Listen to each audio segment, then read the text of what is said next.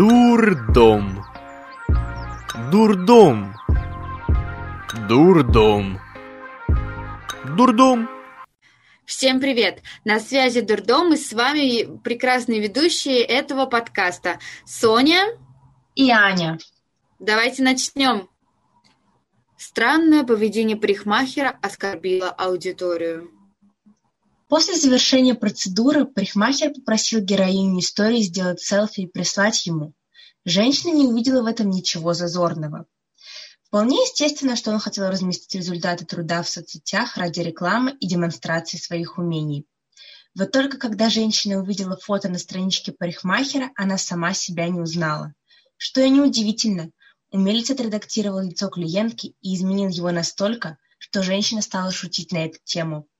Сама героиня старается видеть в произошедшем лишь комичную сторону, но с ней не согласны пользователи соцсетей.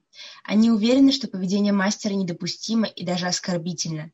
Он как будто хотел унизить клиентку, якобы она недостаточно привлекательна для того, чтобы красоваться на его странице. Бобры отключили интернет всей деревне. 24 апреля в канадской деревне Темблер-Ридж пропал интернет у более чем тысячи клиентов местного провайдера Телус. Помимо доступа к интернету был нарушен режим работы местной телефонной и кабельной компании ТВ. Сотрудники компании прибыли на место происшествия и обнаружили уникальную и очень канадскую причину аварии. Наша команда обнаружила плотину. Судя по всему, бобры рыли вдоль реки и добрались до нашего кабеля, который закопан на глубине примерно в метр. Зверьки сначала сживали изоляцию, а затем и сам кабель в нескольких местах, говорится в заявлении компании.